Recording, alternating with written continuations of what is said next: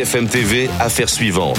Philippe Godin, Dominique Rizet beaucoup de questions et d'interrogations sur ce qui s'est passé hier soir à Romans-sur-Isère. A-t-on assisté à une expédition punitive après la mort de Thomas à Crépole ou une tentative d'intimidation? Ce que l'on sait, c'est que 80 personnes d'extrême droite ont organisé une marche au slogan raciste dans le quartier de la Monnaie à Romans-sur-Isère, quartier dont sont issues des personnes mises en cause dans l'attaque de Crépole, une action de l'ultra-droite loin d'être isolée. Alors qui sont ces militants? Comment les suit-on? Comment sont-ils suivis? Les explications avec nos invités dans un instant, mais d'abord les images de la soirée avec Pierre-Henri Darbo.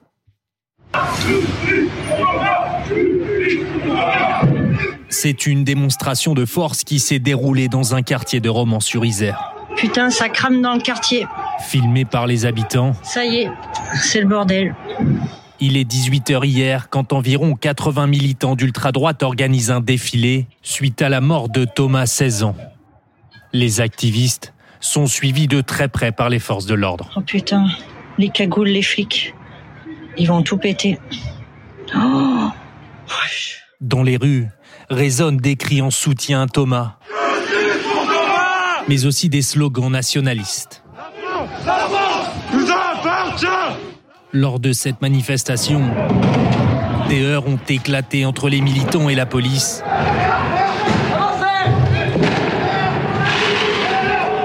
Qui a rapidement maîtrisé la situation. Les autorités ayant anticipé ce risque de manifestation, euh, l'unité de force mobile de Romans-sur-Isère pouvait compter aussi sur la CRS 8 euh, de euh, Chassieux qui a été mise à contribution et dans la soirée, tard dans la soirée, le, le calme était revenu. Selon le parquet de Valence, 20 personnes ont été interpellées, dont 17 ont été placées en garde à vue à la suite de violences contre les forces de l'ordre pour essayer de comprendre ce qui s'est passé, de reprendre aussi le fil de cette enquête euh, sur Crépol, nos invités. Jean-Pierre Colombiès, bonjour, merci d'être avec nous. Vous êtes ancien policier de la police judiciaire. Maxime Brandstetter, bonjour, journaliste police-justice BFM TV. Vous avez suivi ce dossier depuis le, début. Euh, d'abord, Jean-Pierre Colombiès, sur la nature de ces groupuscules d'extrême droite. Ils ont organisé une manifestation de même nature à Reims vendredi soir, euh, hier soir à Romans-sur-Isère. Ce sont des groupes très identifiés, très suivis Très probablement, très certainement. Euh, après, une, fois qu'on a dit ça, ce qu'il faut analyser, c'est surtout pourquoi et comment on en arrive là.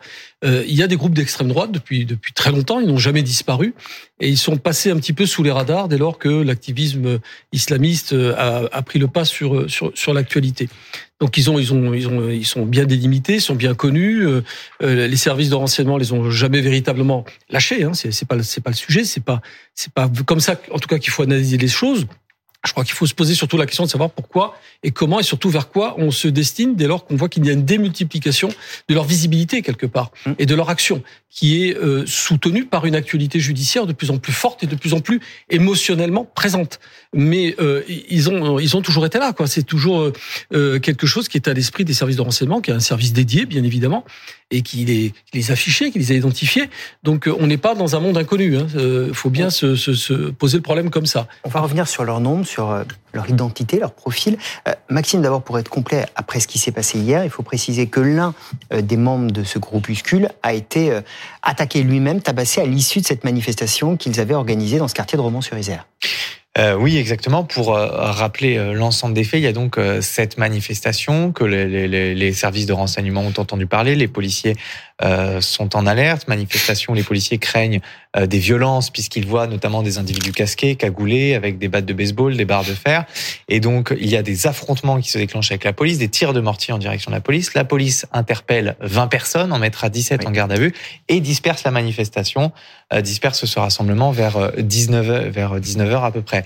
Euh, suite à cette dispersion, les militants euh, d'ultra-droite se, se, répartissent et se, euh, se séparent. Et visiblement, l'un d'eux a été retrouvé par des agresseurs dans sa voiture, qui l'ont sorti de sa voiture, explique le préfet de la Drôme. Ils ont incendié sa voiture et ils l'ont tabassé. Il a été gravement blessé, mais son pronostic vital n'est pas engagé. Il est saigné abondamment, mais il n'avait pas de, de plaie de couteau. Il a été hospitalisé et pour l'instant, on n'a pas retrouvé ses agresseurs. On ne sait rien d'eux. Il n'y a pas eu des paroles prononcées. C'est quoi C'est des gens d'ultra gauche, puisque euh, mort de Thomas, ultra droite, ultra gauche. Et qu'est-ce qui se passe? On n'a pas spécifiquement d'informations euh, sur le profil de ces agresseurs. Ce qu'on sait, c'est que l'endroit où on l'a retrouvé, c'est en bordure du quartier de la Monnaie, le quartier euh, sensible de Romans-sur-Isère, quartier dans lequel l'ultra droite hier essayait de rentrer, peut-être pour commettre des violences, on ne sait pas, mais en tout cas la police les en a empêchés. Et lui, il a été retrouvé en bordure de ce quartier c'est une information sur le, sur le possible profil des suspects, même si évidemment ce sera l'enquête de le déterminer. Et le, le, renseignement territorial, donc avait cette information, savait que cette euh, cette réunion des gens d'ultra-droite allait se, se, passer ici. Oui, oui dès le dès, euh, dès l'après-midi, euh, les, les, services ministériels de l'Intérieur étaient en alerte. C'est pour ça qu'ils avaient décidé préventivement de déployer une unité de CRS et la fameuse CRS 8, la super CRS, pour pour empêcher ces violences et des renseignements, alors on n'a pas l'information, mais qui continuent sans doute à être en alerte, puisque le préfet expliquait tout à l'heure qu'il y avait des, des, policiers qui restaient mobilisés mmh. aujourd'hui, ce soir, et peut-être dans les journées à suivre. Et cette mobilisation, effectivement, euh, policière, elle se poursuit parce que la crainte, c'est qu'il puisse y avoir une volonté de vengeance. Euh, L'un des leurs a été tabassé hier. Restera à savoir effectivement qui a, a, tapé et a frappé cet individu. Mais il y a déjà un appel qui avait été lancé à un rassemblement à la mi-journée. Le préfet de la Drôme, la maire de Romans-sur-Isère se sont rendus sur place en fin de matinée pour tenter d'apaiser les choses. Il y a un risque d'engrenage. Bien sûr. Il y a un risque d'engrenage et d'une situation qui est plus qu'explosive. Enfin, on, peut, on peut toujours essayer de, de, de se cacher des choses à soi-même, de nier les, les, problèmes quand ils existent réellement, mais euh, la réalité nous, nous rattrape euh, euh, de, toute, de manière inconditionnelle. Gérard Collomb vient de décéder et, et, j'ai envie de rappeler ce que lui-même mmh. indiquait lorsqu'il a quitté son poste de ministre de l'Intérieur en disant attention, nous sommes, nous tentons de vivre les uns près des autres, nous risquons à un moment donné de vivre les uns face aux autres. Et c'est probablement ce schéma qui est en train de se décider. C'est pas souhaitable. Je suis pas en train de dire que c'est quelque chose qu'il faut qu'on a envie de voir, mais il faudrait être d'une naïveté enfantine pour ne pas le constater. Mais quelle est la puissance, entre guillemets, si on peut utiliser ce mot, réel de ces groupes d'extrême droite? Dans un rapport réalisé par deux députés, ils estiment à peu près 3000 le nombre d'ultra-droite, enfin de militants ultra-droite en France. Il y a à peu près un peu plus d'un millier de fichiers. Oui, mais il faut pas se limiter à ce chiffre. Je crois que ce qui est en jeu là aujourd'hui, c'est pas simplement l'activité ou l'activisme des groupes d'ultra droite, c'est d'un ras-le-bol généralisé d'une population que qui est, qui est pris en otage parfois trop souvent par des mm. bandes de délinquants dans les dix quartiers et par les mêmes membres de ces bandes de délinquants qui font régner la terreur dans d'autres. C'est ça le problème, c'est qu'à terme, on risque d'avoir pas simplement une suractivité des groupes d'ultra-droite, mais euh, je dirais des réflexes d'autodéfense ou de légitime défense d'un grand nombre de, de, la communauté française. Ce qu'il faut dans sa globalité. Là, je dis pas que des blancs euh, chrétiens. Hein, euh, il faut, il faut aller au, au, fond des choses. Euh, Maxime, euh, faut reprendre la jeunesse de tout ce qui s'est passé. Pourquoi est-ce qu'on en a des, ce groupe d'ultra-droite qui va dans ce quartier C'est parce que a circulé l'idée que peut-être euh, l'attaque de Crépol était une attaque anti-blanc. Je le mmh. mets entre guillemets. Ça vient d'où cette phrase? Et on a plus d'explications maintenant après euh, ce premier temps de l'enquête qui s'est clôturé hier et ces neuf mises en examen sur d'où vient cette idée. L'idée que l'attaque de Crépol aurait été une attaque euh, anti-blanc vient de plusieurs éléments qui ont été repris notamment euh, par des euh, politiques, des éléments qu'ils ont retrouvés et qui ont fait une interprétation factuelle qui n'est pas celle de la justice. La justice concernant le mobile, elle n'a toujours pas défini exactement quel était le mobile de, de ces, cette violence qui ont conduit à la mort euh, de Thomas. Euh, ce qu'on sait, c'est que euh, il y a eu visiblement euh, parmi les suspects qui sont venus à cette soirée, certains qui ont profité de la soirée, d'autres qui étaient autour. Il y a des tensions qui sont montées pour plusieurs raisons. On parle à un moment de moquerie, on parle de, de, de bagarre qui qui se déclenche entre l'un des suspects et des personnes de la soirée. Tout ça a conduit à une escalade de violence qui conduit à cette attaque mmh. avec ces, ces coups de couteau. Mais là-dessus, il y a des éléments qui ont fuité dès le départ avant qu'on ait cet ensemble, notamment euh, la présence de, de, de propos hostiles euh, face aux, aux, blancs. Je reprends mmh. les termes du procureur, des propos qui ont été confirmés dans les auditions. Il y a eu 109 auditions et euh, 104, 104 auditions, auditions, et il y en a 9 qui ont effectivement entendu ces propos, comme il y en a 5 euh, qui ont entendu euh, des menaces de mort.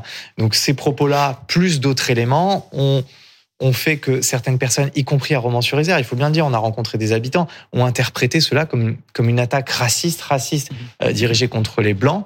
Pour l'instant, ce qui est sûr, c'est qu'au vu des éléments du dossier, on n'est pas sur un groupe qui vient dans une soirée avec immédiatement l'idée d'attaquer au couteau les gens de cette soirée. On est sur euh, un temps qui se déroule en, plusieurs actions. Il y a un groupe qui arrive, la soirée se déroule pendant plusieurs heures, ils participent à la soirée, puis ils sont rejoints par un autre groupe.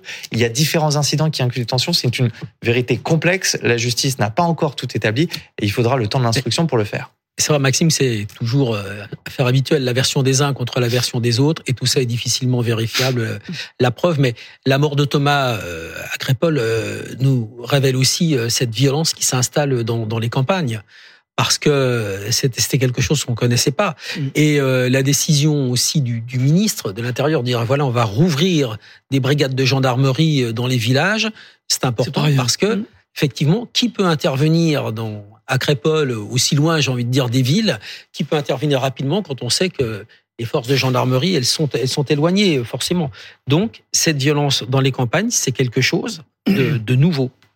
Elles sont éloignées et il n'y a pas de présence 24 sur 24. Il faut le rappeler. C'est euh, sonner. Il faut sonner ou téléphoner à un centre d'appel qui va lui-même reporter l'appel sur la brigade qui est de permanence et qui va permettre de provoquer l'intervention la plus rapide possible. Mais on n'est jamais dans un délai euh, très raisonnable. Et la, preuve en est, c'est qu'une intervention beaucoup plus rapide aurait peut-être permis justement de, de, de, calmer le jeu plus vite. Or, il y a un sentiment comme le disait Dominique, euh, de plus en plus inquiétant, qui est lié à plein de phénomènes, hein, l'ultra-individualisation, l'ultra-individualisation, le, le, refus de, de, respecter les règles de vie, je dirais minimum, l'autorité, font que ben, toutes ces règles d'ultra-violence se développent partout en France, et pas simplement dans le milieu urbain ou périurbain, mais sur l'ensemble du territoire. C'est un phénomène sociologique qui est global.